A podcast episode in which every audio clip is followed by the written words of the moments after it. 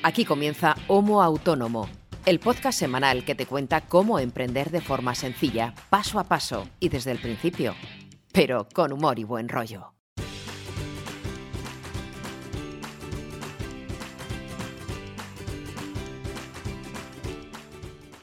Hola, hola, ¿qué tal? Bienvenido, bienvenida a un nuevo episodio, el número 72 de tu podcast sobre autonomismo favorito, Homo Autónomo.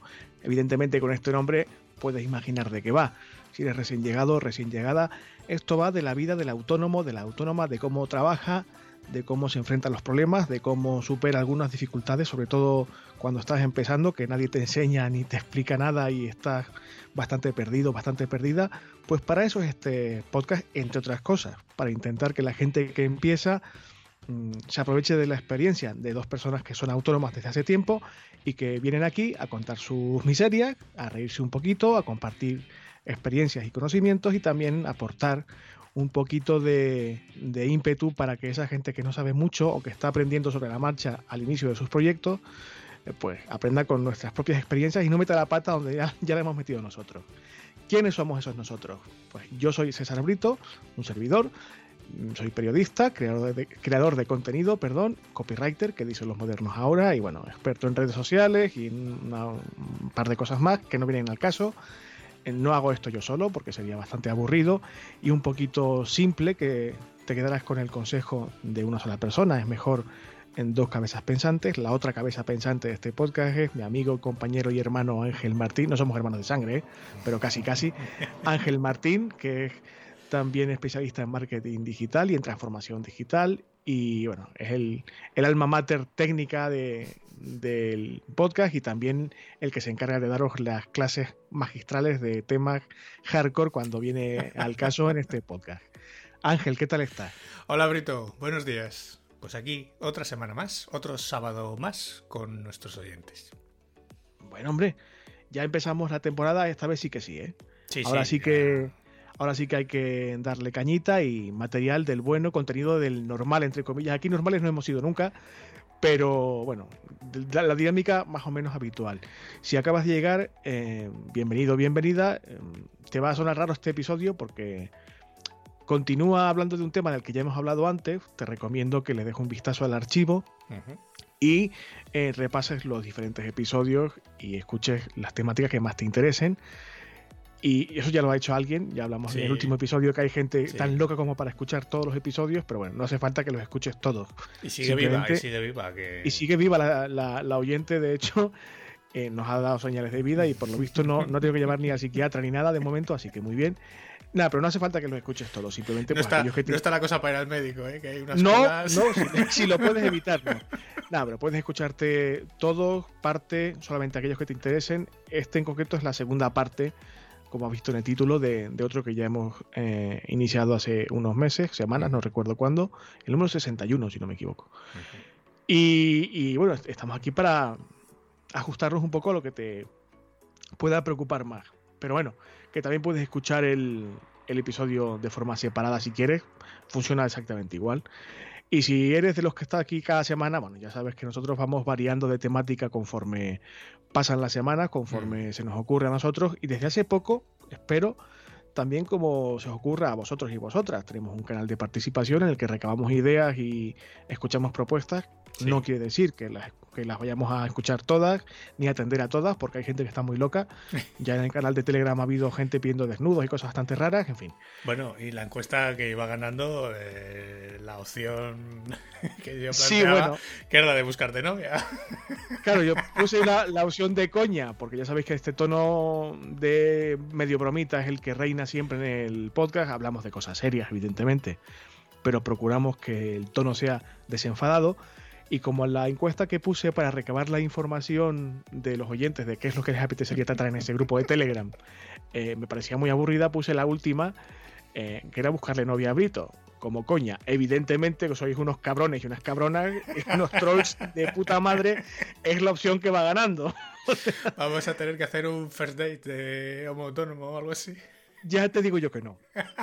Ya te digo yo que no. Pero bueno, eh, vamos a intentar que, aparte de nuestros mm, propios temas que ya tenemos pensados y planteados desde hace tiempo, también escucharos a vosotros y vosotras y que nos contéis. Pero bueno, vamos a, antes de empezar el tema hardcore, vamos a hacer lo que hacemos siempre, que es repasar nuestras respectivas semanas, aunque sea brevemente, a ver qué nos ha pasado los últimos siete días y que nos cuente Ángel qué tal le ha ido y os cuento qué tal me ha ido a mí. ¿Qué tal te ha ido la semana, Ángel?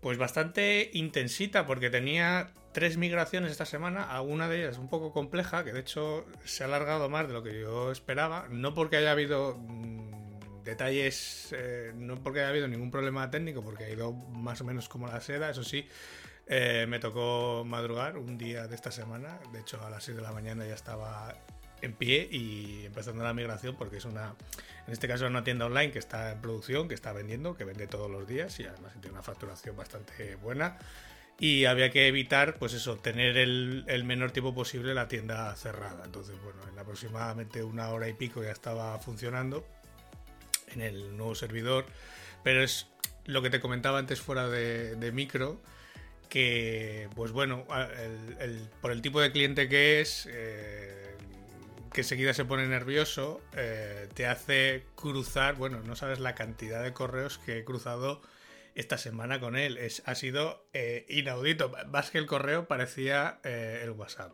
Ya, hasta que ya le tuve que tranquilizar, le tuve que explicar ciertas cosas de que por mucho que quisiéramos correr, no van a ir más deprisa porque depende de que, pues, de que unos parámetros se propaguen por distintos servidores alrededor del mundo y que eso, por más que queramos, no va a la velocidad que va, no hay, no hay más que hacer. Pero bueno, parece que lo ha entendido, todo va bien, la tienda sigue vendiendo. De hecho, ayer y antes de ayer han entrado bastantes pedidos, incluso más que los días anteriores. Hemos ganado en velocidad, que al final era lo que se trataba, eh, que para eso era la migración, el pasar de lo que ya habíamos hablado en algún episodio anterior del tema de los hosting, pues el pasar de un hosting compartido, aunque sea eh, aunque estés pagando la mayor tarifa o las mayores prestaciones, a pasar a un servidor tuyo propio, aunque sea virtual, en el que tú tienes prácticamente todo el control de, esa máquina, ¿no? Pues al final hemos ganado pues muchísimo en velocidad de carga, que al final eso repercute también en las conversiones, ¿no? Que al final, pues si la gente le carga más rápido la web, no hay tanto delay entre que haces clic y se carga el producto, pues eso facilita también las compras.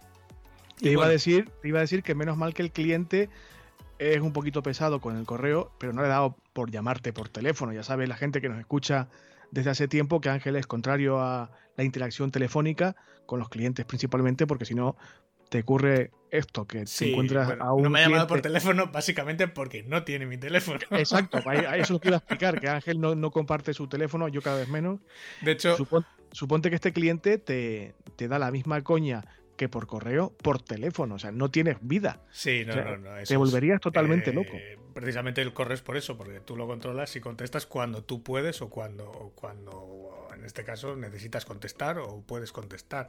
De hecho, ha habido dos propuestas de, proyectos esta semana. Eh, uno de una agencia en, Valencia, si no recuerdo, y otro de una agencia de, Asturias para, pues, bueno, para hacer un proyecto juntos bueno, para que les eche una mano en, proyectos que quieren desarrollar con algún cliente.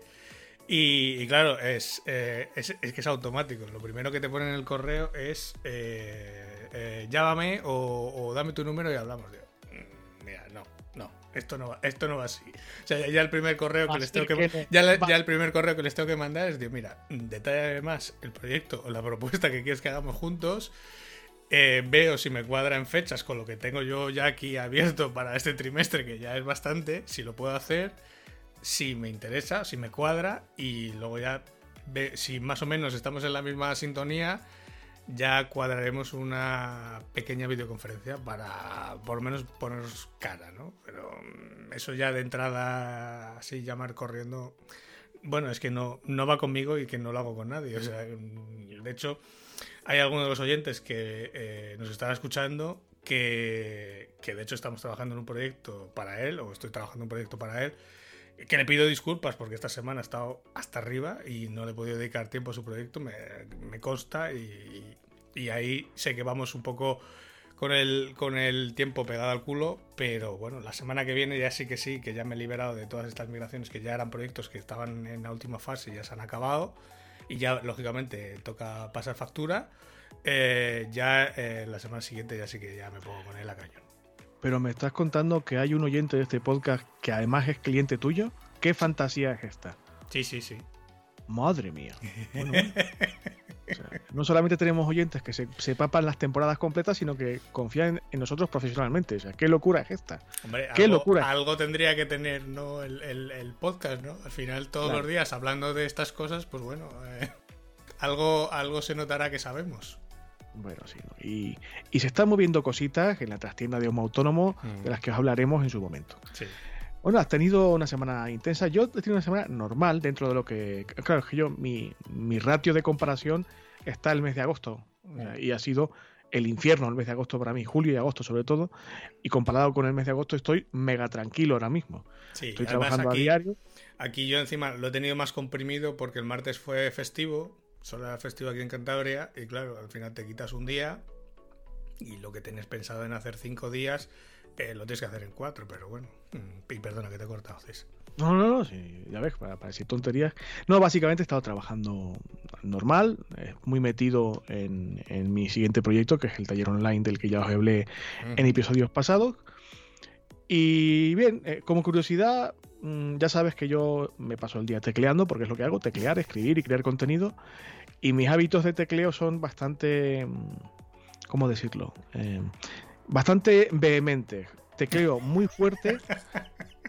Sin- es una cosa totalmente inconsciente. Le doy durísimo al teclado. a- a- se da la circunstancia de que yo tengo un teclado mecánico que es bastante más pesado, más, más robusto. Las teclas, en teoría, son bastante. Y son, eh, en la práctica también, muy resistentes. Sí. O sea, le meto unas hostias al teclado brutales.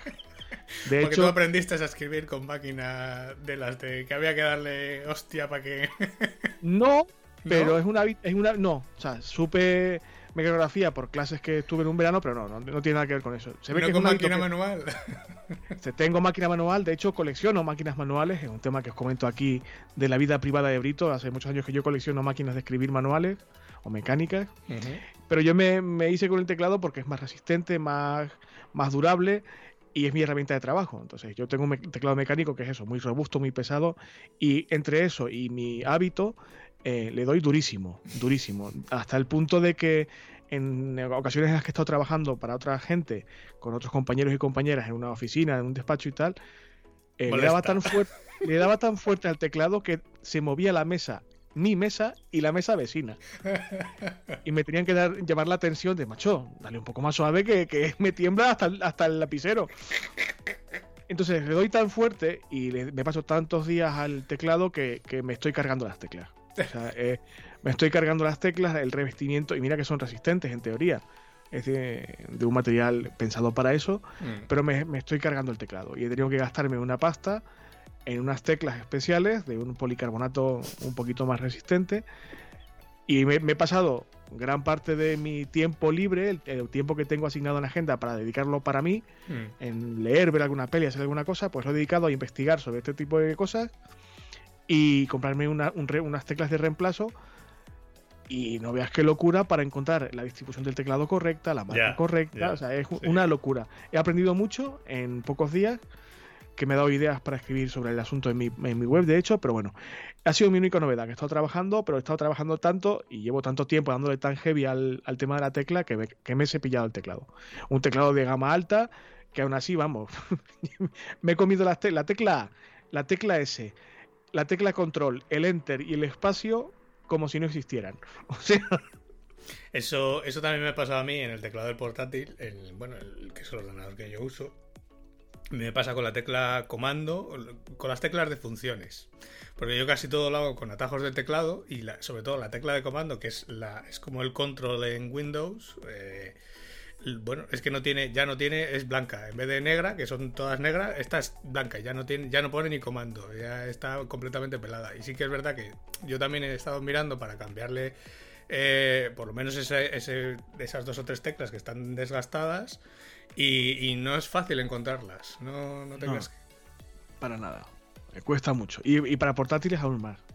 En teoría, para teclados mecánicos, como es un dispositivo, es un, un asunto externo que usan mucho la gente que se dedica al gaming y a los eSports y tal, pues hay 60 mil millones de variedades mm, de opciones, de colores, decoraciones, de todo. Hay de todo, pero para quien escribe como yo en castellano, tienes que buscar una distribución eh, de teclas específica que incluya la letra ñ, por ejemplo, y algún modificador de texto más. Eh, si te has gastado, como me gasté yo en su día, una pasta en el teclado, pues quieres que todo el teclado sea igual y sea eh, sólido y tenga las mismas teclas y no es fácil conseguir una distribución europea de teclado que corresponda al espacio de teclas que tú tienes en el teclado, mm. las, teclas tienen una dimensión determinada, hay que investigar un poquito. Bueno, de todas formas, no os quiero aburrir con este asunto que es una tontería realmente. Cuando me lleguen las teclas y las tenga instaladas, ya os pasaré una foto en el grupo de Telegram para que veáis a qué me estoy refiriendo. Eh, ¿Alguna novedad más aparte de este repasito así que se nos ha ido de tiempo incluso? Pero bueno, algo aparte de contar, nada así serio. ¿Podemos meternos en harina bien bien? Sí, podemos empezar ya, que ya llevamos un cuarto de hora aquí cascando de nuestras movidas, que bueno, está bien, pero vamos, ah, a, vamos al meollo. Que se nos va la olla un poquito, perdonad, eh, perdonad que se nos va a veces un poco la olla. Que a ver, yo intuyo que algún oyente tendrá esa curiosidad malsana por saber de nuestras cositas y no le molestará demasiado. Pero para eso tenemos a partir de ahora el grupo de Telegram y vamos a dedicarnos un poco al meollo. Como habéis visto por de hecho, déjame que haga un pequeño disclaimer, que yo pido disculpas, bueno, pido disculpas por uno de mis gatos que está ahora maullando, que seguro que se estará metiendo, está ya en modo bucle, como suelo decir yo. Está ahí, wow, Eso por una parte. Y luego pido disculpas también por el grupo de Telegram, porque yo esta semana eh, entré, no sé cuándo ha sido, el miércoles o el jueves, y ya había ahí eh, bastantes mensajes. Digo, pero ¿cuándo han escrito todo esto? casi todos son míos, ¿eh? Casi todos son míos explicando cosas o respondiendo a la gente que llega nueva y tal. Así que daros todos por saludados y por bienvenidos, aunque no he tenido tiempo de prácticamente de entrar, sí que he entrado y él, eh, lo vi el otro día, eh, yo creo que en una pausa que hice para comer y, luego no he podido volver a entrar a, pues bueno, a, interactuar un poco con, la gente. Prometo ir poco a poco volviendo al redil. Ya sabéis que yo para esto de los WhatsApps y, redes sociales soy un poco antisocial. No es que sean mm, no es que no me no es que no me guste, sino que es que rara vez tengo tiempo de sentarme y dedicarle un poco de tiempo. No te preocupes que para eso ya estoy yo, que soy el pesado del grupo, no, no hay ningún tipo de problema. Te decía que como habéis visto todos y todas por el título del episodio de esta semana, vamos a dedicar eh, el tema central del programa a la formación online. Esto ya lo tratamos en el capítulo 61. Hablamos de cómo preparar los apuntes, cómo distribuir un poco el contenido teórico, cómo, en fin, ese tipo de cosas eh, a nivel técnico y también qué plataforma elegir o, qué modelo de plataforma mm. era más conveniente o no y tal. Pero se quedó colgando en su momento eh, un aspecto importante que es el, enfoque audiovisual de la formación online. Como todos sabéis, todos sabemos, bueno, tú has dado clase y de hecho puedes compartir tu experiencia con todos. Eh, una clase online está muy bien, pero hoy en día, actualmente, si no tiene apoyo audiovisual, mm, no te digo que el curso no valga para nada, pero va a perder mucha fuerza. Es que yo creo que ya es un estándar. Ya al final todo el mundo asocia clase online a, a ver un vídeo o un screencast o o tú en, delante de la cámara explicando algo con una pizarra o con el apoyo de un PowerPoint, pero tiene que ser algo audiovisual. De hecho, ya muchas veces lo que se está haciendo es eh, doblarlo. O sea, por una parte, el vídeo, para la gente que tiene pues un poco de tiempo y sentarse a lo mejor a ver un vídeo de un cuarto de hora, de 20 minutos o lo que dure. Y luego también lo que hace mucha gente ya, o lo que está empezando a hacer mucha gente es eh, grabar, o sea, separar solamente la pista de audio y colgarlo como un MP3, para que la gente lo pueda escuchar, pues como si fuera un podcast, mientras va en el coche, mientras sale a dar un paseo, mientras sale a hacer ejercicio. Mm, ya empieza a haber esa, esa tendencia en muchas eh, páginas y muchas plataformas de formación online. Pues de eso vamos a hablar esta semana, de cómo complementar o completar tu, formación online, la que tengas pensada, la que quieras diseñar, con eh, vídeos o material, digamos, eh, audiovisual. Porque, a ver, es bastante fácil grabar un vídeo, no requiere mucha historia, mucho menos hoy en día, que coges el móvil, te vas a sacar al perro y grabas un vídeo. Pero para dar a clases hay que tener en cuenta algunas cosas eh, que son detalles importantes para que el contenido final, el, paquete final, sea lo más mm, agradable y útil posible para quien se matricule y pretenda recibir formación. Eh, un pequeño apunte, tanto en el episodio 61 como en este de esta semana, casi todos los consejos y gran parte del material que de los que vamos a hablar eh, hoy son fruto de consejos que me han dado a mí una especialista del ramo con el que estoy trabajando, se llama Toñi Ricoy. Os dejo el enlace en las notas del programa para que veáis un poco quién es esta persona que es especialista en esto, lleva años dedicada a la formación online y me está dando consejos en esta dirección, consejos que yo comparto con vosotros, además de la experiencia que pueda tener Ángel o yo dando o recibiendo clases. dicho esto, eh, antes de, meterse en el aspecto visual, que es lo que comentaba que iba a centrar nuestra atención hoy, hay que revisar las posibilidades técnicas de la plataforma donde vas a colgar tu curso. ¿A qué me refiero con esto? Eh, qué tipo de material puedes subir, en qué formato de archivo me refiero, eh, cuánto puedes subir, tiene algún tipo de limitación o no, tienes espacio suficiente para lo que pretendes subir o no, em, tiene un paquete de eh, acceso o funciones ya implementadas para que tú puedas, como sucede con WordPress, por ejemplo, subir, editar, colgar y se acabó, o es un, mero almacén de, contenido? ¿Qué tipo de, plataforma es? ¿Qué funciones tiene? ¿Hay un, ¿Hay un foro? ¿No hay un foro? ¿Tienes espacio reservado para ofrecer tutorías? ¿Hay canales de comunicación con tus alumnos y alumnas o no? Ese tipo de cosas que normalmente sueles mirar cuando vas a contratar el, servicio, te vas a dar de alta en el servicio online de, de alojamiento de este tipo de cosas, pues es conveniente que lo mires. Eh, como te decía antes, el espacio del que vas a disponer es muy importante, sobre todo porque los vídeos ocupan bastante espacio. A mayor calidad, más, más, peso de archivo y más espacio vas a ocupar. Hay que vigilar qué, material tienes disponible o, pretendes eh, emitir o grabar, cuánto te va a pesar de media y si la plataforma lo admite en cuanto a espacio o no. Y si vas a estar editando vídeos y, y metiendo, pues no sé, capturas de imagen, capturas de foto, músicas, efectos, cosas así para los vídeos, de los que ya hablaremos luego, vigila el tema de la propiedad intelectual de ese material que no es tuyo, porque te puede caer un palo bastante heavy al respecto. Y sobre todo, mm, y como consideración general, que el contenido del vídeo, de la imagen y del audio, que es importante, de esto también hablaremos luego, sea lo mejor posible. Porque no hay nada peor que una buena clase en vídeo con buen contenido, pero ah, por motivos de, entre otros, porque hay más de uno, por motivos de audio, de que hay eco, de que no se escucha del todo bien, de que la iluminación no es la apropiada y por más cosas de este estilo, eh, el alumno o la alumna desconecte a los 5 segundos y se pierda una buena clase. Sí, y ojo que aquí que lo tienes ahí puesto en la escaleta en mayúsculas, subrayado ahí bien grandote, lo del tema de la calidad de los vídeos y los audios, ojo que no estamos refiriendo a que haya que subir las, los vídeos en 4K o en 8K o en 20K que, claro, esto va eh, es inversamente proporcional a, o es directamente proporcional a lo que va a pesar el vídeo. Al final, mm. un vídeo para una formación, mm, salvo, pues bueno, si vas a enseñar, por ejemplo, tu pantalla porque estás haciendo algo, pues por ejemplo, yo cuando he hecho algún tutorial que enseño la pantalla de código, etcétera, mínimo vas a necesitar, bueno, mínimo serían una resolución de 1080 pero tampoco mm, subiría un vídeo a 4K porque prácticamente nadie tiene un monitor 4K eh, con su ordenador. No, porque valen, valen carísimo, además. Muy poca gente eh, se lo va a poner en la tele y entonces, al fin y al cabo, estás subiendo un vídeo que pesa casi cuatro veces más para que al final lo aproveche muy poquita gente o la, incluso la gente que lo pueda aprovechar porque tiene una pantalla compatible ni siquiera lo pone porque al final mm, consume mucho más ancho de banda y al final lo que haces es ponerlo a 1080 o incluso menos o incluso el propio reproductor ajusta la resolución al, ancho de banda que tienes y te lo está bajando de calidad. Entonces, un poco calibrar esa calidad buena con eh, lo que decías antes de limitaciones en cuanto a pesos, a lo que ocupan los vídeos, etcétera, porque esto sí que supone, y es algo que no todo el mundo tiene en cuenta, eh, un coste. ¿Vale? ¿Dónde vas a alojar esos vídeos? Eh, claro, cuanto más pesen, más vas a pagar, porque esto al final va al peso, como en el mercado cuando vas a comprar sí, garbanzos. Cuanto más ocupes eh, espacio en, el repositorio o en el bucket que contrates, pues más te va a costar, es así.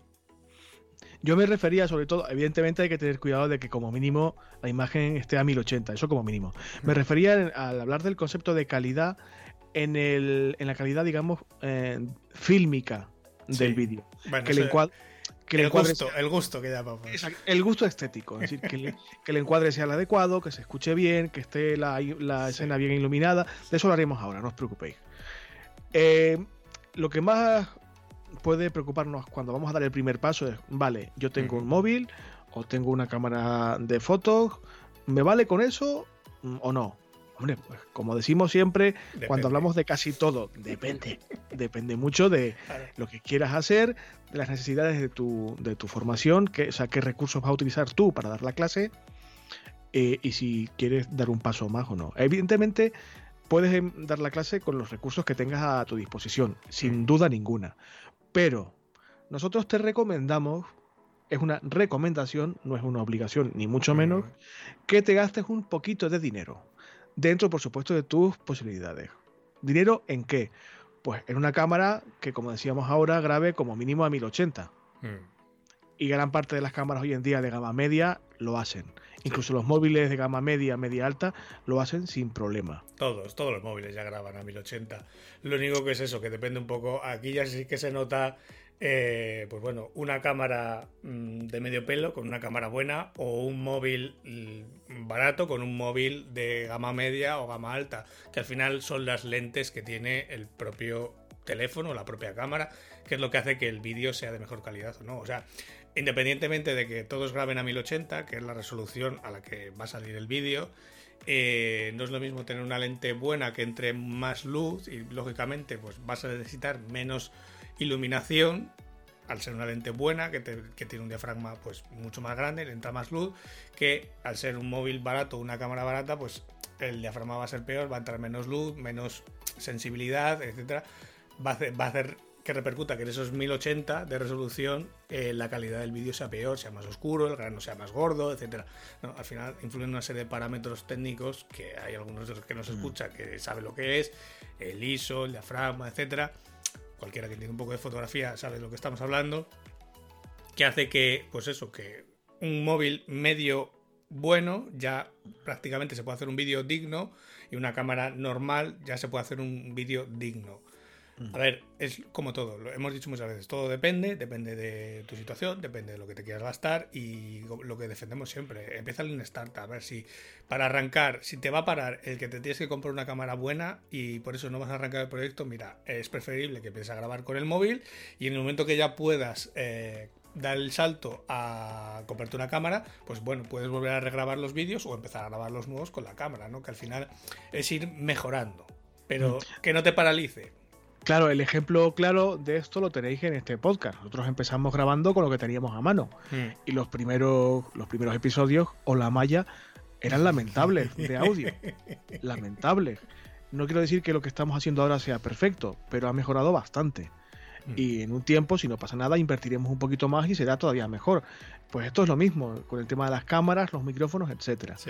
Y también depende mucho del contenido, del tema de tu formación. Evidentemente, si vas a dedicarte a una disciplina meramente académica, dar clases o videoclases en un espacio cerrado, en un aula o en tu habitación o donde sea, con una pizarra o sin ella, o como tú te quieras montar el setup, podría valer. Si tú tienes un proyecto que está muy vinculado con la vida al aire libre o el deporte de riesgo, lo que sea, y quieres dar tutoriales o clases sobre, no sé, sobre cómo empacar una mochila para hacer trekking, por ejemplo. Mm. Evidentemente, mm, molaría mucho que ese tipo de. Lo puedes hacer donde quieras, pero si vas a hacer en exteriores, que molaría, pues a lo mejor una GoPro, una cámara de estas portátiles puede molar. O sea, depende un poco de lo que tú decías. Cuánto te quieres gastar, qué medios tienes disponibles y qué tipología de curso vas a impartir. Sí. Eso por una parte. También es importante, sobre todo porque no vas a estar sosteniendo tú la cámara todo el rato, porque es inviable, es interesante que te plantees la posibilidad de comprarte un trípode o un soporte para esa cámara que, tengas, tanto si es móvil, de teléfono, como si es una portátil tipo GoPro o una cámara de cualquier otro tipo. Mm. No siempre, no siempre es imprescindible. Esto lo he puesto aquí en la escaleta como para comentároslo como una opción, es un asunto opcional, pero viene muy bien. Viene muy bien para tú tener una base firme sobre la que apoyar tu cámara y dedicarte a grabar el vídeo y se acabó. Y no te tengas que preocupar de que si se mueve o si la estás soportando como estaba haciendo yo hace un momento para mi directo de Instagram con una libreta, un libro, que no sé qué, que se cae la cámara. No, no. Ten una base sólida para que la cámara no se mueva lo más mínimo y la imagen se centre en ti y en lo que estás contando. Y, como decíamos antes, el micro, o sea, el audio y la iluminación, o sea, la luz, son tremendamente importantes. la cámara suele traer un, micrófono ya preinstalado, pero no suele ser demasiado bueno. El del móvil es mejor que de cualquier otra cámara porque el objetivo del móvil es que se escuche, pero nosotros te recomendamos que el tema micro también si, si puedes, esto siempre si puedes y depende mucho de, de todo, ¿no? Como decimos ahora. Pero si puedes, cómprate un buen micro. No hace falta que te compres un micro para podcasting de 200 euros, no. Mm. Con un buen micro de solapa te puede valer perfectamente. De hecho, es una combinación muy buena. A lo mejor un buen micro de solapa con un móvil medio que ya todo el mundo tiene. Y no hace falta tener el último iPhone, sino yo qué sé. Yo tengo el, el, 6, el iPhone 6, y, graba perfectamente para, dependiendo de qué cosas, ¿no? Entonces, a este mismo teléfono le enganchas un micrófono de solapa medio bueno y la calidad que vas a tener del audio es más que aceptable antes que invertir pues mucho más cantidad de dinero en una cámara buena, que al final es lo de siempre, depende un poco del setup y va un poco todo relacionado. No es lo mismo grabar en un setup que tienes controlado, que te va a hacer a modo de plato, como puede ser tu habitación o, una habitación que dediques a hacer los vídeos, donde la cámara siempre va a estar en la misma posición, tú vas a estar siempre en la misma posición, o sea, está todo muy controlado que grabar en exteriores. Claro, y a eso iba. Eh, la iluminación de los vídeos también es importante. Se te tiene que escuchar muy bien, porque como te decía hace un momento, eh, si no se escucha, el alumno va, la alumna va a desconectar enseguida, porque es, humano, o sea, desconectas. Mm. Y la luz también. Si estás en interiores y no tienes luz natural suficiente, porque estás como yo al lado de una ventana o algo así, mm, pues a lo mejor algún aporte extra de luz, que los hay de mil tipos y mil precios, eh, te puede valer. Si no te quieres gastar dinero y no tienes luz, puedes grabar en la calle.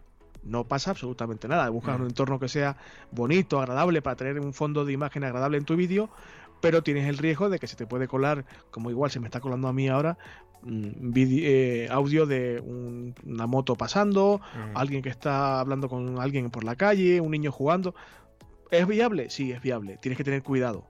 Eh, estás en un entorno en el que estás con más personas seguramente y se te puede colar un poquito el audio. Pero si no quieres invertir en extras de iluminación, puedes grabar en la calle o exteriores perfectamente. En un parque, en una plaza donde no haya mucha gente, donde tú quieras. En cualquier rincón que a ti te parezca que queda bonito ante la cámara.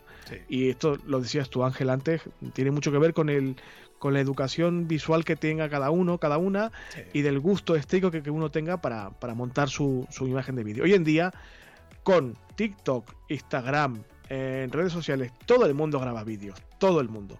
Y aunque sea cagándola, todos creo que aprendemos un poquito a, saber cuándo un vídeo es bueno o cuándo no. Eh, si vas a mandarle un selfie super sexy a tu novio o a tu novia, evidentemente, pues en el baño no es una buena idea hacerlo. Porque igual se ve la toalla, o el retrete, o la ducha con el gato ahí bebiendo del grifo. Eh, a lo mejor pues tienes que eh, buscar un entorno un poquito más eh, apetecible. Pues con esto es lo, mismo. Elegir un buen setup, un buen fondo, un buen espacio, buena luz y buen audio, con una buena calidad de imagen. Básicamente. Sí.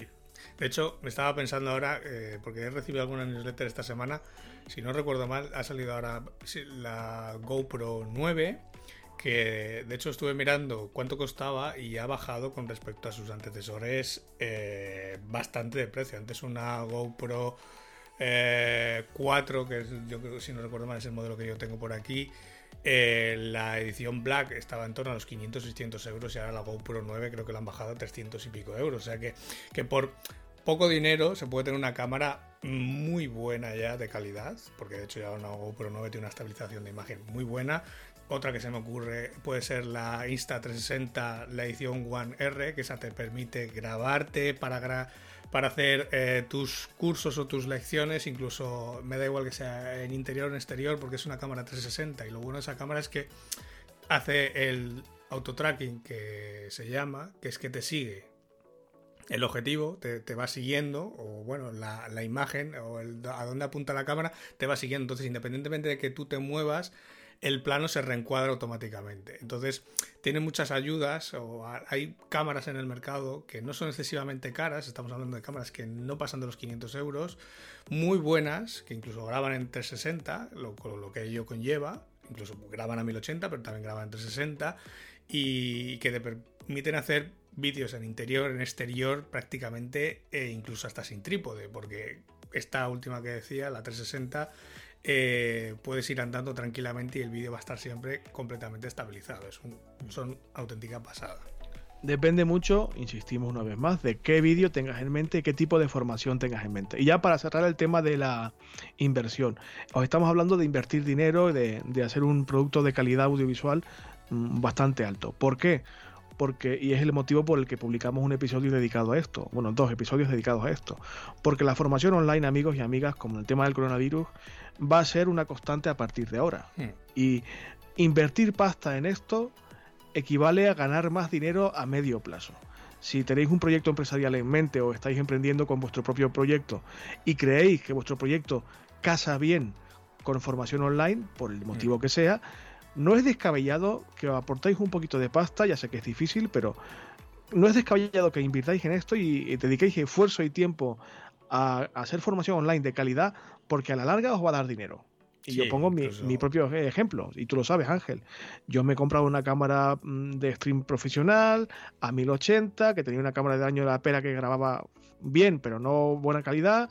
Me he gastado dinero en un fondo verde para hacer los vídeos con fondo virtual. Eh, eh, tengo un micro en condiciones, mm, quiero decir, estoy haciendo lo posible porque todos mis vídeos sean de una buena calidad. Estoy intentando formarme para editar vídeos de forma profesional. Es decir, mete tiempo y esfuerzo y sobre todo dinero, que es lo que estamos hablando ahora de la inversión previa, porque te va a dar ganancia. Incluso, que te he cortado antes, sí. No, no, que incluso aunque no sea un proyecto exclusivamente de formación online, eh, gente que esté pensando en montarse un e-commerce de algún tipo de sector o de productos o mm, algo que vayas a vender, el vídeo es una herramienta muy buena de venta. Si tú tienes un producto, no digamos complejo, pero sí que tiene, por ejemplo, un modo de uso particular, eh, una forma de explicarlo es muy fácil, es con un vídeo. Y claro, hay muchas formas de hacer un vídeo de un producto, pero si lo haces que quede chulo, que quede bien, te va a ayudar en esa venta porque vas a resolver muchas dudas que pueda tener el posible comprador y te va a permitir incluso luego replicarlo en redes sociales, subirlo a YouTube. O sea, tienes ese contenido, te ayuda a la venta en tu web, pero a la vez te ayuda a captar posibles clientes en, como hemos dicho otras veces, ¿no? En esa estrategia de atracción de tráfico hacia tu, hacia tu sitio web. Claro, pienso en un producto que requiera montaje o que requiera una manipulación específica. Eso, mm. el comprador que vea primero cómo es el producto en cuestión, que lo vea bien, con, con, con volumetría, no una foto. Mm. Y que aparte vea a unas manos manipulando ese producto a la hora de desembalarlo, de montarlo, de utilizarlo, es lo que tú decías, puede ganar una posible venta y solventar muchísimas dudas que te van a ahorrar al mismo tiempo correos que tengas que responder de, oye, esto vale para esto, ¿cómo funciona esto otro? Pues en un vídeo lo explica perfectamente. Y en un vídeo de tres minutos o de dos minutos puedes solventar muchísimos problemas. Bueno, dicho esto, vamos a suponer que ya la gente ha hecho su inversión según sus posibilidades, que ha comprado lo que ha hecho, lo, lo que le ha hecho falta y que tiene, digamos, el setup en mente y montado en su casa. Vale, voy a dar clase aquí, tal, no sé qué, vale. ¿Y cómo grabamos ese vídeo? Claro, ¿qué, es lo que hay que hacer? ¿Cómo? Vale, grito, tengo la cámara delante mío, me estoy cagando de miedo. Me cago en la leche, ¿qué digo? ¿Cómo hago? ¿Qué? vale, calma, calma. No pasa nada, es normal. Lo más normal es cagarla muchísimo al principio. Lo bueno de grabar un vídeo es que puedes grabarlo cuantas veces quieras hasta que te salga bien o hasta que tú estés satisfecho o satisfecha. Mm. No pasa nada. Los que somos de los medios tenemos cierta facilidad o más formación, pero, pero, no es imprescindible todos los streamers actuales, todos los youtubers actuales, o, gran parte, no todos, pero un altísimo porcentaje, son chavales de 20, 25 años que no tienen ni puta idea de imagen, mm. pero que graban su vida 24/7. Y sus resultados son buenísimos. Y no tienen formación, pero tienen práctica. No pasa nada por tener miedo, por, por mm. meter las patas, no pasa nada. Pero, consejos que te podemos dar. El primero y más esencial, joder, mira la cámara, ¿vale? que parece una tontería, pero A mí, por ejemplo, me pasa, yo mm, tengo el, fallo, el error de no mirar a la cámara normalmente. Porque me pongo a divagar y me muevo mucho y tal. Mira la cámara, sobre todo si es una clase o un video tutorial, un, un videocurso. Tienes que mirar a tu interlocutor, que en este caso es la cámara, porque está detrás de la cámara tu receptor. No hagas como yo y no muevas en exceso las manos, porque desconcentra a quien te está mirando. O sea, puedes usar eh, un gesto de la mano o de las manos para enfatizar algún aspecto concreto, pero no puedes eh, hacer que tus manos, como me pasa a mí, revoloteen constantemente. Porque eso distrae la vista del espectador y te puede eh, perder, puedes perder la atención de ese, alumno en concreto. ¿Vale? Si vas a estar de pie, explicando algo delante de una pizarra o, delante de, una, de una diapositiva o explicando algo, señalando algo, y tienes un plano pues o medio o un poquito menos de medio americano y te vas a tener que mover un poquito delante de la cámara, como decía Ángel antes, no es conveniente eh, moverse demasiado aunque tengas un estabilizador de imagen o te siga el encuadre, no es demasiado aconsejable moverse en exceso, mm. ¿vale? Te puedes mover, evidentemente, puede, como haría cualquier alumno, y, perdón, cualquier profesor en cualquier aula con todos sus alumnos presenciales. Pero bueno, Mm, teniendo posibilidades de moverte mínimamente, procura que no sea demasiado, para no perder el encuadre y el foco de la imagen. Sí, yo en este, en este punto solamente. Yo solamente me movería del plano. Una de dos, si tienes un fondo de escenario, podríamos decir, suficientemente grande que te permita moverte o pasearte. Y dos, tengas una cámara como la que he dicho, la segunda que he dicho, que te sigue. Que aunque la cámara esté fija en un trípode y tú te muevas, ella te va siguiendo el movimiento. Entonces ella va reencuadrando todo el rato a medida que te vas moviendo. Y queda muy bien porque el efecto es como que estuviera grabado con una Steadicam. Pero mm, solo hay muy pocas cámaras que hagan eso. Entonces lo más seguro o lo más aconsejable lo que dice Brito, no moverse demasiado para no salirte del encuadre o sobre todo que la cámara desenfoque, que es lo más probable no comportarse como un robot o como un busto parlante, tener una pose física lo más natural posible, da igual si estás sentado o de pie, pero bueno, no, no irse de cuadro demasiado, ¿vale? Y eso lo podrás comprobar si es demasiado o no cuando te grabes y veas el resultado. Hmm. Eso tú te grabas, compruebas qué es lo que has grabado y si te gusta todo o no. Ya te advierto que no te va a gustar nada las primeras veces. Las 10, 20 o 30 primeras veces te vas a odiar a ti mismo o a ti misma. Es totalmente normal. Luego uno se acostumbra, pero... Claro, y la, única forma de mejorar es eso, verse, ser crítico con uno mismo y mejorar lo que se pueda. Sí. Y eh, lo, hablabas tú del fondo. El fondo en el que grabamos el vídeo es importante. Yo por eso me he comprado un fondo verde, para poder aplicar el fondo que yo quiera. Un fondo totalmente neutro o, con cierta gracia, pero que no distraiga al espectador. Mm. Si, tú pones un, tú pones una cámara para que te grabe a ti dando una clase o hablando de algo, o explicando cualquier cosa, pero detrás de ti hay, no sé, eh, los gatos de Ángel paseando por allí haciendo el cabra.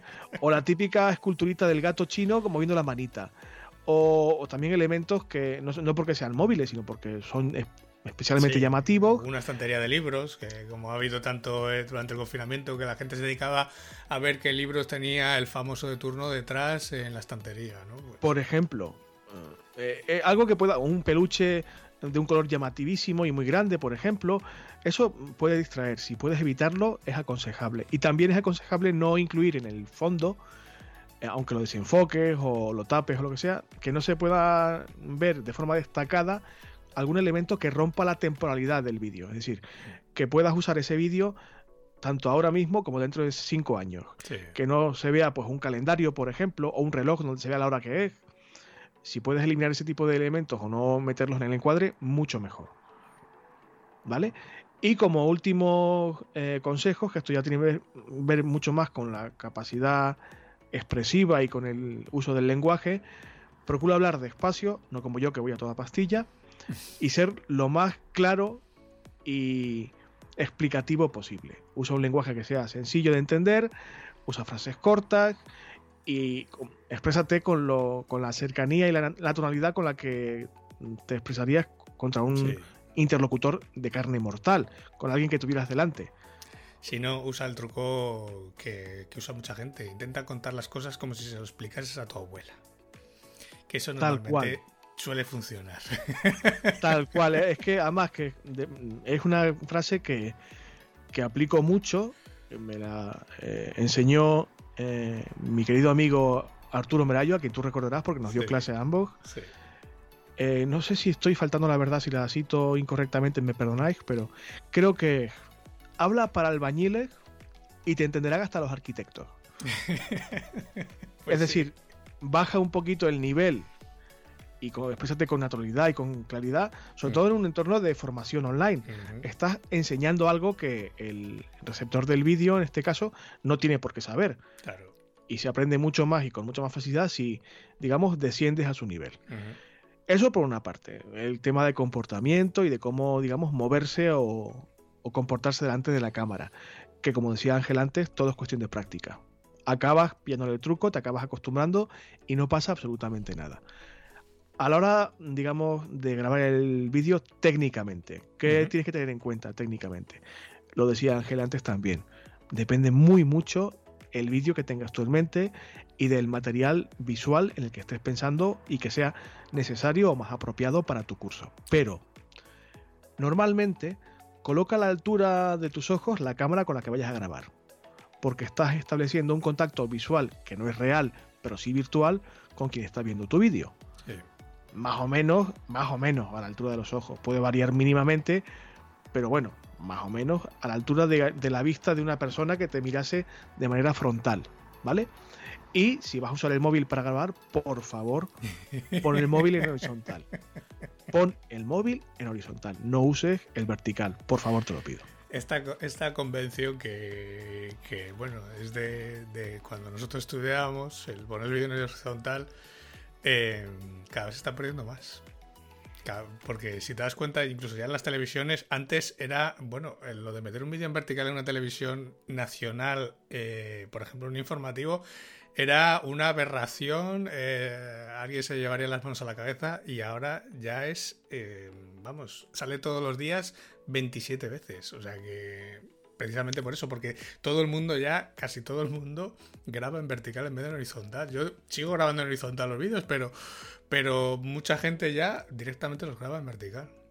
Si el objetivo del vídeo es, digamos, mm, de ocio, de divertimento o tal, Mm. no digo que no, pero estamos hablando, en teoría, de un contexto relativamente serio. Sí. Estás cobrando a alguien una matrícula para que le enseñes algo. Y aunque tu tono sea distendido y evidentemente es lo deseable, que la gente no se aburra como una ostra y no sea aquello, eh, la, bi- la biblioteca de Alejandría y, sea como la Real Academia, todo el mundo serio y apolillado, no, no, no, no, eh, no tiene nada que ver. Pero en este caso sí que yo apelaría al canon, a la norma de grabar en horizontal. Sí, básicamente porque los reproductores de todas las herramientas que vas a poder usar para subir los vídeos luego son todos horizontales. O sea que. Eh, que tiene una razón, no es, que, no es que sea capricho de Ángel o mío. Tiene esa razón. Por supuesto, estamos en la era de Internet y en el mundo digital, los vídeos tienen que ser relativamente cortos.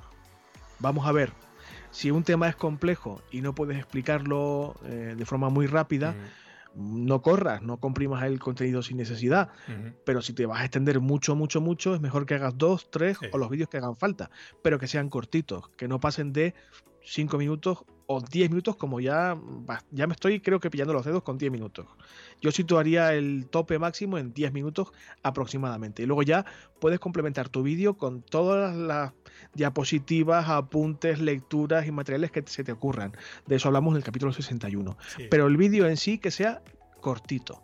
De hecho, este, este punto lo hace la gente de LinkedIn Learning, lo hace muy bien, porque un tema largo o complejo, digamos, lo paquetizan en vídeos más cortitos, ¿no? Al final, mm, lo que tú puedes explicar en media hora, ellos lo van partiendo en vídeos pequeñitos de 5 minutos, incluso menos, ¿no? En varios vídeos, 5 o 6 vídeos de 5 minutos harían uno grande de media hora.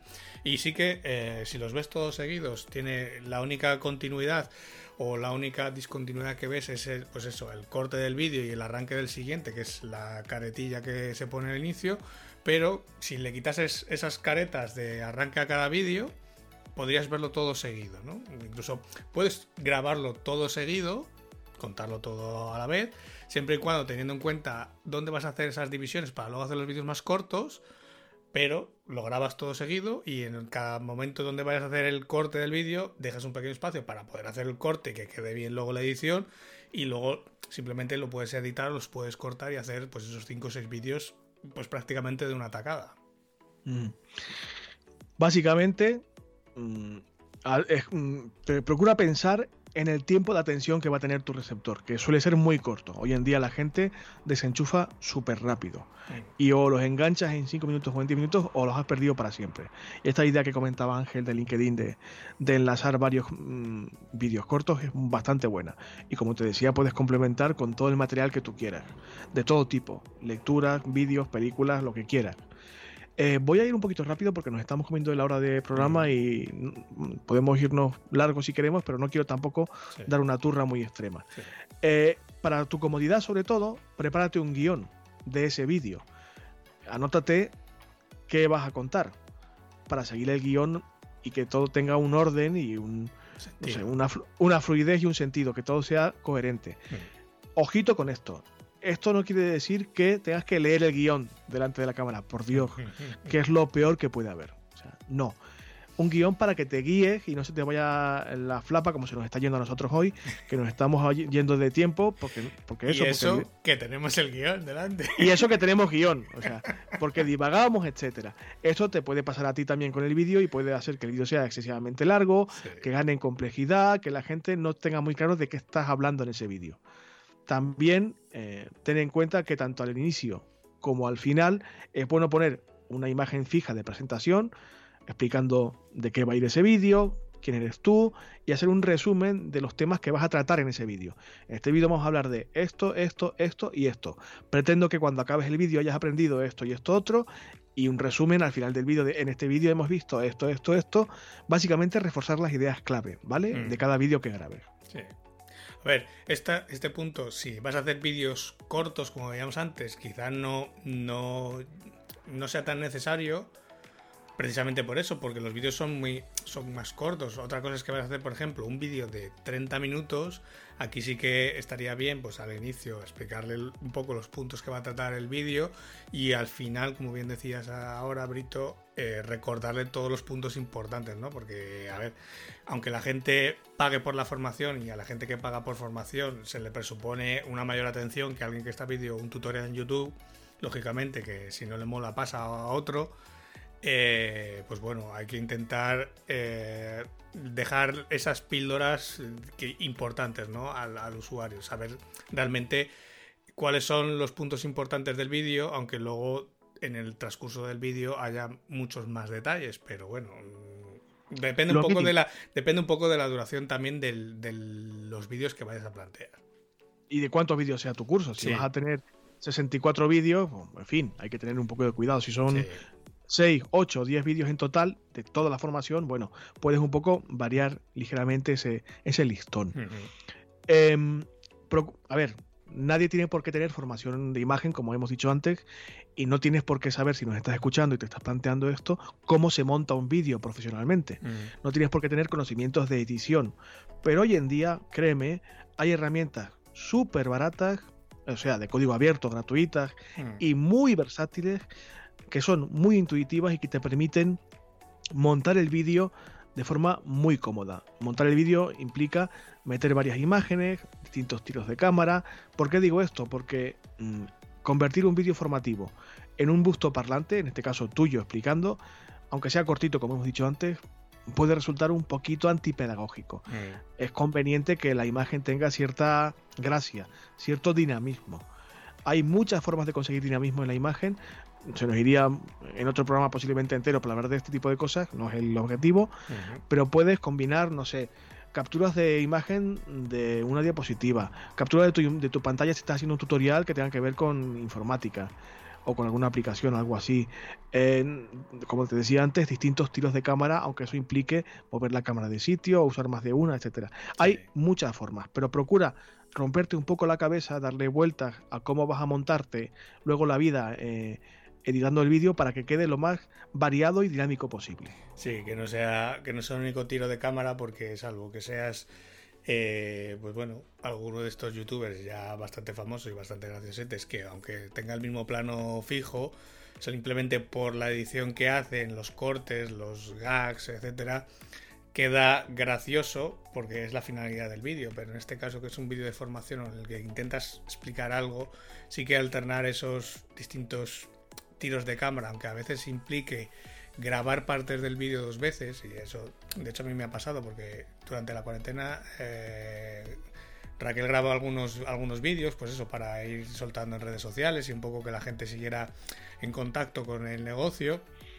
y eso implicaba, pues bueno, era algo tan sencillo, pues como eh, cepillar a un perro, porque Raquel es peluquera canina, eh, pero claro, implica grabar el vídeo desde un plano eh, general, luego grabar otra vez partes o otras tomas de detalle desde otro ángulo, etcétera, incluso grabando varias veces el audio para luego intentar montarlo y que quede un vídeo más o menos dinámico con distintos tiros de cámara. A la vez que se está hablando pues hay un plano de detalle que explica lo que se está contando no hay que buscarle un poco las vueltas, ¿no? También depende un poco del set que tengas, del espacio que tengas, del tiempo que le quieras dedicar, lógicamente, porque esto implica, eh, pues, claro. lo que decía, grabar a veces el vídeo dos veces, desde distintos ángulos, o, con dos cámaras, eh, que también puede ser una opción para no tener que grabarlo dos veces, sino que tienes una cámara en plano general y otra cámara en otro plano,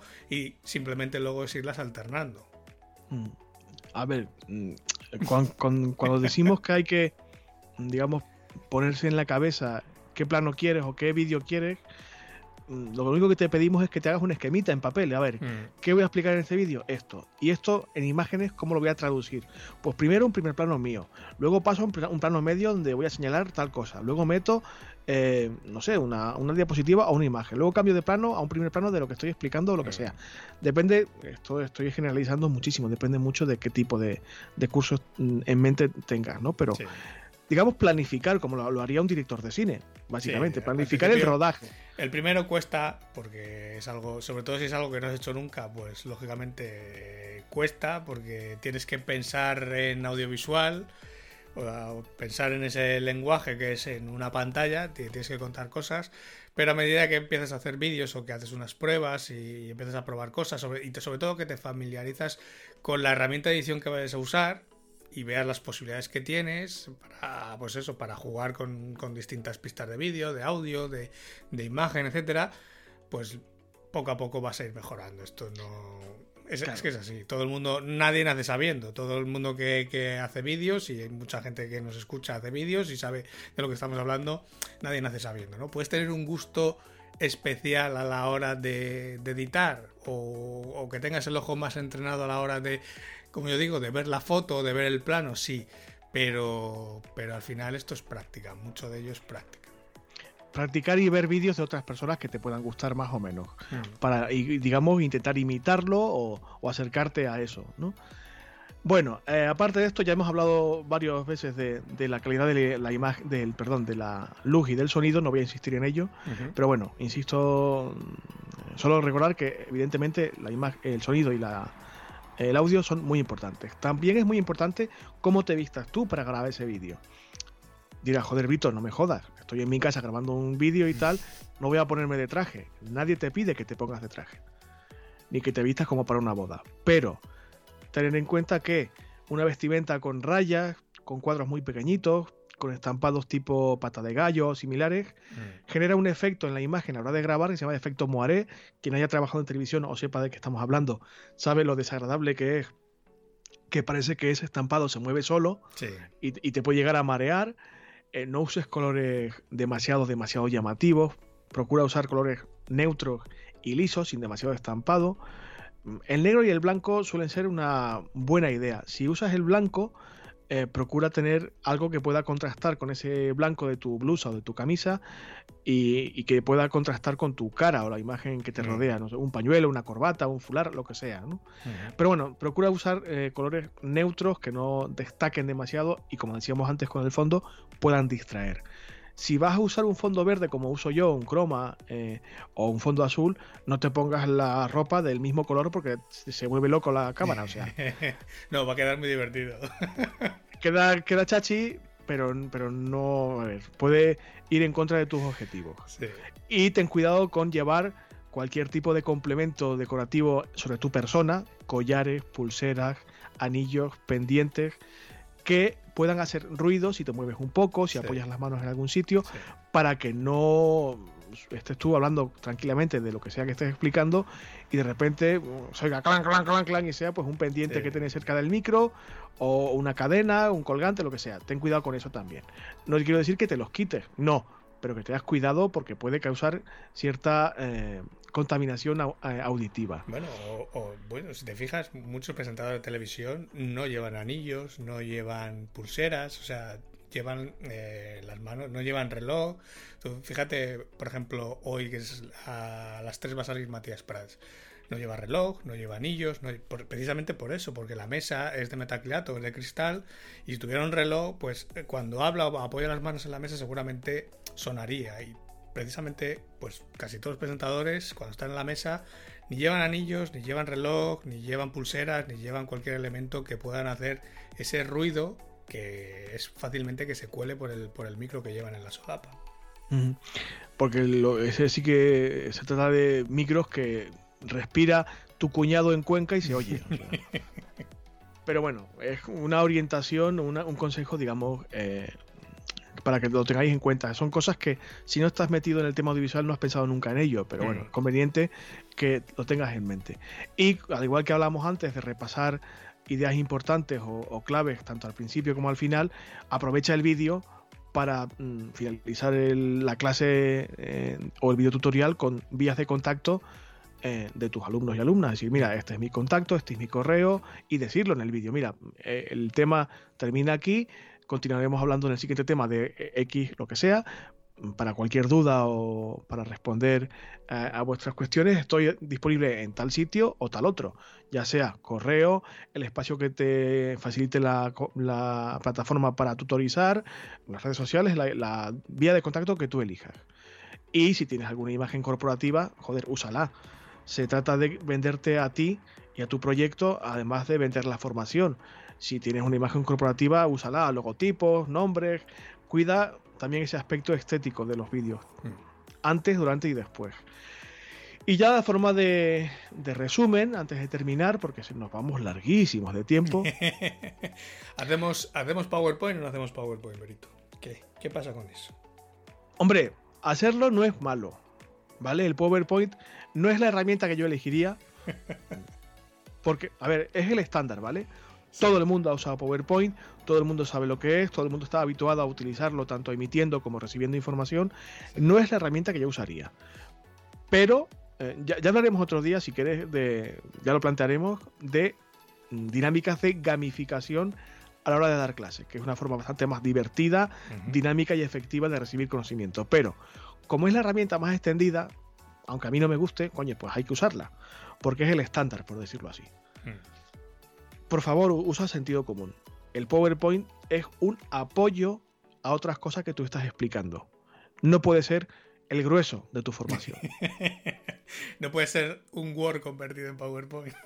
no, eso no, nunca. Pues, te, sorprendería, te sorprendería que, lo sé, sigue, sigue bueno, en eh, muchas ocasiones eh, me lo encuentro, o sea que... yo, también, si lo estoy poniendo a propósito en la escaleta, si, si lo estoy, estoy tirando el disparo con bala porque sé que todavía hay algún impresentable, alguna impresentable que siga haciendo esta barbaridad. Hmm. Tiene apuntes en Word de hace 35 años, copia, pega PowerPoint y pa'lante. Y encima sus clases se resumen en leer el PowerPoint que está viendo el alumno o la alumna en el aula o en este caso en el vídeo. Pues mira, no.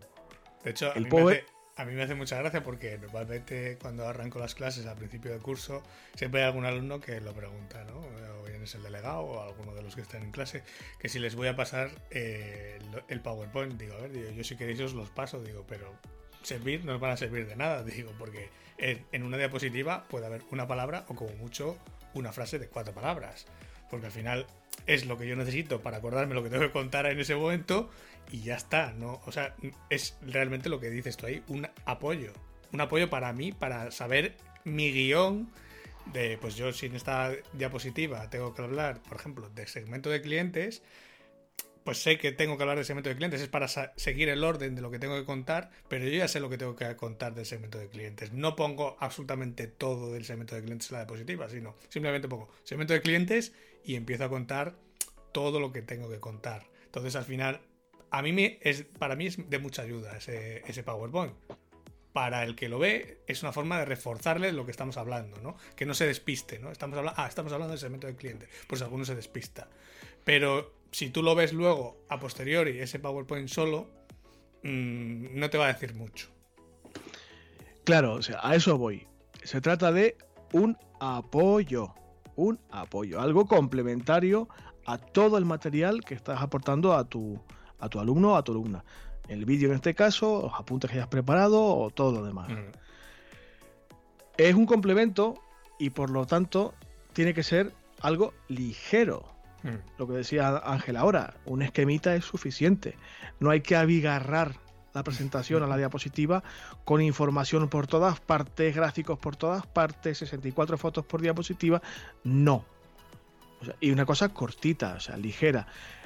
Algo que puedas explicar en 10, 15 diapositivas es igual de válido que algo que puedes explicar en 54 diapositivas. Y lo más aconsejable es lo primero, explicarlo todo en cortito. ¿Hay excepciones? Evidentemente hay excepciones. Pero si no consigues explicar lo que sea de forma breve en 10, 15 diapositivas como apoyo, es que no estás explicando bien. Mm. Y por supuesto, usa tipografía que se pueda leer bien. No te pongas demasiado creativo, demasiado creativa. Por favor, no uses la Comic Sans. Por favor, te lo pido. Usa tipografías que, digamos, sean estándares, sin serif, limpias, claras, que faciliten la lectura, que no acabe uno mareado con, lo que pongas en, en, la diapositiva. Y por el mismo motivo, tampoco te pases con los elementos gráficos que te puedan distraer. Fotos, gráficos, eh, capturas de YouTube o vídeos insertados. Como mucho pon un elemento gráfico por diapositiva.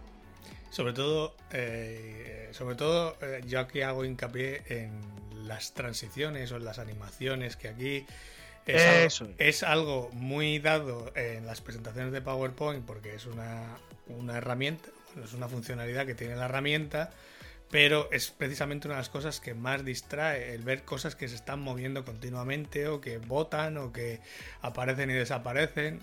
O sea, puedes usar fotos, puedes usar gráficos, puedes usar tablas, puedes usar toda la información que necesites para apoyar lo que estás contando, pero mm, cuanto menos se mueva, mm, pues más te mirarán a ti y menos mirarán la pantalla, porque si al final hay cosas que están botando, se están moviendo o está todo lleno de GIFs o de memes, o etcétera, al final la gente se va a ver el GIF y se va de lo que tú estás contando. Es que es eso, se trata de centrar un poquito la atención del alumno hmm. y que no se le vaya la flapa. básicamente es eso. A ver, mm, insisto mucho en esto, pero si tienes una imagen corporativa y el aspecto estético de tus vídeos, de tus apuntes, de todo lo que tú compartas es determinado por tu imagen de marca, que también la diapositiva o las diapositivas sean coherentes. Usa plantillas si las tienes o si tienes acceso a ellas, mm. para que toda la presentación tenga cierta coherencia, por decirlo así. Em, no cometas la torpeza de poner un fondo blanco o, o neutro cuando tienes a lo mejor unas estupendas eh, fondos para ti de tus propias diapositivas o un logotipo precioso.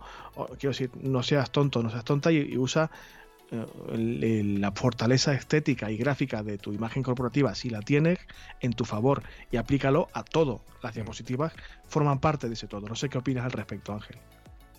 No, bueno, a ver, yo es que en ese sentido soy muy, a ver, soy muy minimalista, incluso cuando doy charlas en, algún congreso tal, eh, yo normalmente siempre apuesto por el fondo blanco. Pero, eh, pero porque yo soy muy, muy mínima hasta en ese sentido, que es que yo tengo diapositivas que es fondo blanco con una palabra en negro. O sea, eh, y solo hay eso. pero, o incluso a veces al revés, a veces que cambio el, fondo precisamente para que la gente no se me aburra o no se me canse todo el rato de ver fondo blanco y de repente le, eh, cambio el fondo y de repente ves una diapositiva completamente negro con un elemento en blanco. O sea, hay muchas formas de romper el, discurso y de estar todo el rato llamando la atención del que te está viendo, del que te está escuchando. Eh, es como todo. Mm, si tienes una entidad gráfica, se puede aprovechar, sí. Yo tampoco mm, me pasaría demasiado en eso, sobre todo cuando es una formación por la que la gente te está pagando, porque ya te la ha pagado, básicamente. Entonces, tampoco es necesario meter el logotipo en todas las diapositivas. Por eso, porque ya sabe quién te le está dando la charla, o etcétera. Es un poco encontrar ese equilibrio, ¿no? A ver, bien está, eh, está estupendo ponerlo en el arranque, está estupendo ponerlo en el cierre del vídeo pero yo no sé si en el transcurso del vídeo y de las diapositivas y de la información, abusar de la identidad gráfica tampoco es demasiado conveniente, ¿no? No, yo pensaba más, eh, igual me he explicado mal, os pido disculpas. Pensaba más en el tema de colores, de marcos, de texturas de la diapositiva, ese tipo de cosas. Sí, eso sí, a ver, hay que seguir una cierta coherencia, ¿no? Si, a eso me refería. Tienes unas tipografías definidas, pues usa siempre las mismas tipografías. Si dos o tres colores, no más, pues uh, un color para el texto, un color para resaltar algo importante y otro más por si acaso necesitas meter un segundo color. Pero no empieces una diapositiva con texto negro, otra con texto rojo, otra con texto azul. O sea, que tenga todo cierto orden, cierta coherencia, ¿no? O de repente una diapositiva con la Comic Sans, otra diapositiva con Arial, otra. que a veces se nota mucho cuando. sobre todo cuando vas a una charla, y se nota que el, el que te está dando la charla ha hecho un refrito de otras charlas. Porque ha cogido. Canta, un montón. Diapositivas de una presentación, ha cogido diapositivas de otra presentación y las ha mezclado para hacer la, charla o la presentación que está dando, ¿no? Y ahí está, eh, y no ha tenido la delicadeza, por lo menos, de unificar los estilos y que quede todo integrado. Eh, se nota, se nota, entonces no lo hagáis porque se nota. bueno, y ya como último consejo, en lo relativo a las diapositivas que vais a usar como apoyo, insisto, que no se nos olvide esto, la experiencia me dicta que os dé este consejo. Guarda dos versiones. Una, eh, digamos, en formato diapositiva, en formato presentación, sea cual sea el programa que utilices para crearla, y otra en formato PDF. ¿Por qué os digo esto? Porque a lo mejor no podéis usar eh, vuestro propio equipo a la hora de proyectar o de incluir vuestros PDF, perdón, vuestras diapositivas en, en el vídeo, por el motivo que sea. Y para evitar problemas de compatibilidad, con las fuentes, con los gráficos, con lo que sea, es conveniente guardar dos versiones de la misma presentación para que os sirva de apoyo y que os valga para el vídeo que estéis grabando, para una clase presencial si la podéis dar, para mandarla por correo y que el receptor no tenga ningún tipo de problema de, de compatibilidad perdón, y de visualización. Bueno, y dicho lo cual, se, se, acabaría un poco el grueso de la turrísima que os acabamos de dar esta semana sobre eh, la formación online. Posiblemente dentro de algunas semanas rematemos un poquito algún detalle de la formación online. Eh, me gustaría hablar, como os decía, de la gamificación o de ciertas dinámicas de enseñanza que son un poquito más divertidas, más dinámicas y se están demostrando más efectivas según los estudios, pero creo que por esta semana está bastante, bastante bien. Lo que voy a hacer, si te parece Ángel, luego lo comentamos fuera de micrófono y lo dejamos todo atadito, vamos a dejaros enlaces a elementos que podéis considerar para montaros un setup relativamente curioso, alguna cámara, algún trípode, algún elemento de iluminación externa y también herramientas de software que os pueden resultar útiles para hacer montajes, para capturar pantallas, para, digamos, mm, hacer que vuestro producto final, vuestro vídeo final, sea bastante mm, guapo. Os lo dejamos, como casi siempre que ocurren este tipo de cosas, en las notas del programa. Si tenéis alguna duda o alguna historia, podéis consultarlo mm, a través de las vías de contacto habituales, el correo, la página de contacto de la web, en las redes sociales o desde hace poco el grupo de Telegram, que confío en que vaya pillando también un poco de vidilla. Eh, ¿Algo que comentar, Ángel? Tenemos un par de tips, ¿no? sí. Venga. Sí, sí.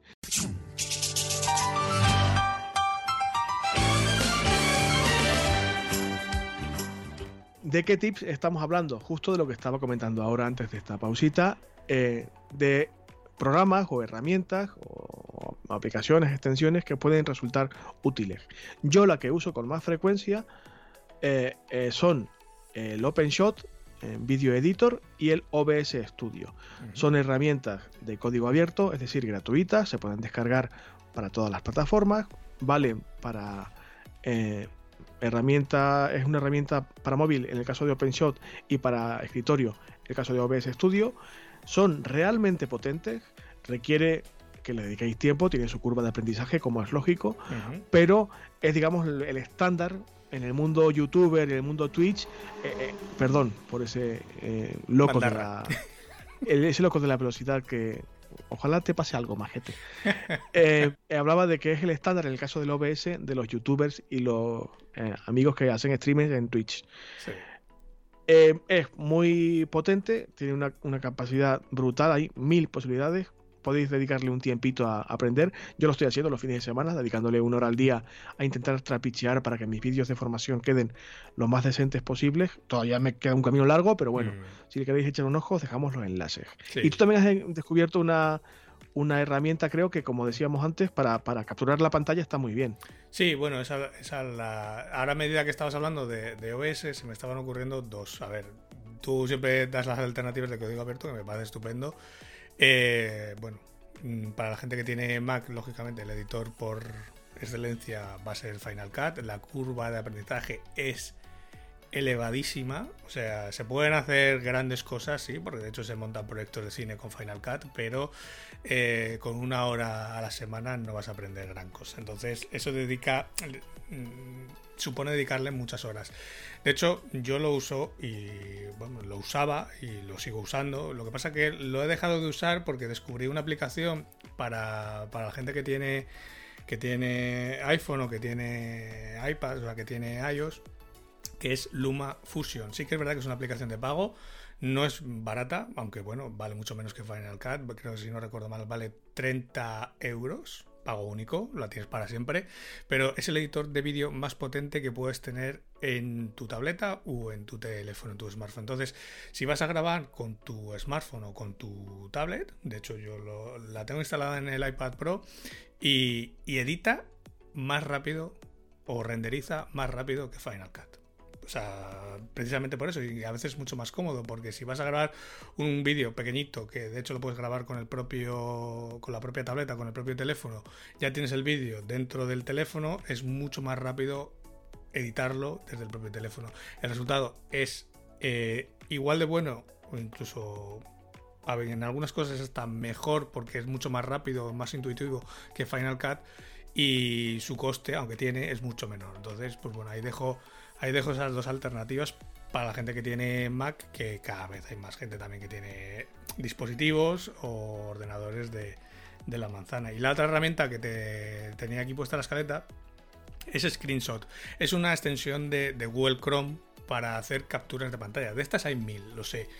Pero esta la descubrí eh, esta semana porque, bueno, los que me conocéis, yo trabajo mucho con webs, hago muchas capturas de web para enseñar a clientes, para enseñarlas en presentaciones, en correos, etcétera, y siempre tenía el mismo problema que no había encontrado todavía ninguna que hiciera un scroll bien hecho de todo el scroll de la pantalla, sobre todo cuando tienes una web que tiene mucho scroll vertical, pues sí que había encontrado alguna que hacía, lo hacía más o menos bien, pero siempre había algún error o te metía algún elemento que no debía, y esta, que os dejamos enlazada, lo hace perfectamente. Además te permite guardarlo en PNG o en PDF o en JPG, te permite copiarlo directamente al portapapel, muy sencilla, muy, muy hace lo que tiene que hacer y lo hace bien, o sea que sin más. De hecho es la, ahora ya es la que tengo instalada y es la que uso pues a diario eh, cuando necesito hacer una captura de, una web. Como os decía antes, estos, mm, estas herramientas que estamos contando, más alguna propuesta de setup para grabar vídeos, os lo dejaremos todo en las notas del programa para que por lo menos lo valoréis. No estamos incitando a la compra de nada, de hecho lo decía Ángel ahora, él os ha dado un par de propuestas de pago y os doy mm, propuestas, digamos, de código abierto, porque cada uno trabaja con esa filosofía y mm. es igual de respetable y son igual de potentes ambas vertientes. Ángel para ricos, yo para desgraciados, no pasa nada. bueno, hombre, 30 euros tampoco es que sea un ese bolso. no, no, Estoy no, son, 300 euros. Estoy totalmente de broma, evidentemente. Bueno, pues si os parece, Ángel, vamos a iniciar una cortísima sección de feedback. Hago un breve comentario y vamos echando el cierre, que se me está yendo de madre esto hoy, mm, pero una barbaridad.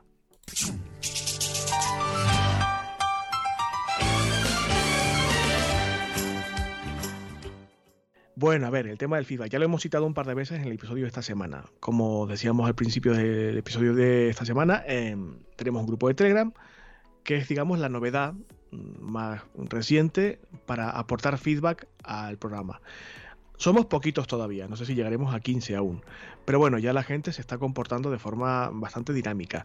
Al loro a los que ya estáis en el grupo, porque os vamos a recabar eh, de forma directa. Necesitamos vuestra colaboración y queremos que nos contéis una cosilla o dos para próximos programas. Quien no sepa de qué estamos hablando, que, pues, vaya al grupo, evidentemente, eh, y se enterará de qué va la cosa. Evidentemente, el resto de vías, como decía antes, siguen abiertas. El correo, César y Ángel, arroba homoautónomo.com por separado, no es que tengamos el mismo correo conjunto, César arroba por una parte y Ángel arroba por otra. El formulario de contacto de la página web, y las redes sociales que está el robot muy tranquilito últimamente, ni me insulta, ni me llama nada, o sea, estoy asombrado. Pero bueno, lo, más reciente y posiblemente lo más dinámico es el grupo de Telegram, sobre todo porque podéis mandarnos audios que podemos escuchar y si llega el caso emitir, ¿vale? Los que estáis en el grupo, atentos porque justo ahora cuando grabemos el programa os preguntaré una cosita, a ver qué os parece y nada, y el que no sepa de qué va la cosa, pues que se anime. También dejamos el enlace al grupo para que os podáis unir, si tenéis a bien. Solamente era esto, Ángel, así que vamos echando el cierre, macho, porque, en fin, esto esta semana se nos ha ido. Estoy viendo el contador hoy, vamos pasadísimos, una hora, 20 minutos ya. Madre mía la turra, madre de Dios, perdonad, eh, perdonad chicos y chicas, sabéis que no suele ser la norma, eh. Lo que pasa es que al principio del Te has venido arriba, con eso de que estás dando clases, para dar clase te, has venido arriba. Ya bueno, tiene que ver que estoy metido en el asunto ahora, estoy bastante eh, concienciado y, y estoy tratando de ese tema. Y que al principio del episodio se nos ha ido la madre también hablando de nuestras mierdas, hemos estado casi un cuarto de hora desbarrando y sabéis que lo hacemos siempre, pero también sabéis, los que sois habituales, que no suele ser común que nos vayamos más allá de una hora, pero bueno, sabemos que nos podéis perdonar. Hasta aquí el episodio de esta semana, amigos y amigas, el número 72, en el que hemos intentado daros algunos tips, algunos consejos para que complementéis una hipotética clase virtual que queráis impartir con eh, material audiovisual, audio y vídeo. Eh, evidentemente, se puede uno profundizar mucho más, pero si ya estamos mosqueados por estar hora y media, si nos vamos más lejos y profundizamos mucho más, nos podéis matar. Si queréis que continuemos en esta línea, podéis enviarnos algún mensaje pidiéndonos eh, qué queréis que tratemos y cómo. Gracias por escucharnos. Como cada semana, si sois fieles y por primera vez, espero que no es la última, si acabáis de llegar. Eh, os agradecemos muchísimo vuestros comentarios en cualquier plataforma que escuchéis el, podcast, también en el canal de Telegram, que nos deis me gusta, que compartáis esto en redes, que habléis de este podcast a vuestros amigos y amigas, si os está volando que mucha más gente conozca este proyectillo, que bueno, es pequeñito, pero va dando pasitos poco a poco, va creciendo, mm. cada vez somos un poquito más y bueno, es bastante divertido y confío en que sea mm, formativo y útil para todos y para todas. Gracias a vosotros, por supuesto, por estar ahí. Ángel, por aguantar esta turra inmensa que os he dado esta semana. Yo siempre me meto contigo cuando das clase hardcore, lo de hoy ha sido hardcore y medio, o sea. Bueno, oye, una, una semana y otra semana yo. De hecho, a mí me ha servido ya, me, eh, me, ha servido para ponerme ya un poco en modo clase, que además me toca dentro de poco, me toca dentro de 15 días, así que ya me ha hecho recordar que tengo que apuntarme un par de cosas en la lista de tareas de las diapositivas. para que veáis que lo que compartimos aquí es útil hasta para la gente con, con callo ya dando clase, como en el caso de Ángel. Gracias por acompañarme, Ángel, por acompañarnos a todos, por colaborar en este proyecto que cada día me ilusiona más. Estoy contentísimo con lo que estamos haciendo y con cómo nos está quedando. Sé que no es nada eh, modesto, pero es la verdad y confío en que la próxima semana estéis todos y todas aquí de nuevo para hablar de más cositas que os pueden interesar muchísimo. Un beso Ángel, un beso a todos y todas. Nos vemos si no pasa nada en siete días. Hasta luego. Adiós a todos. Nos vemos en el grupo.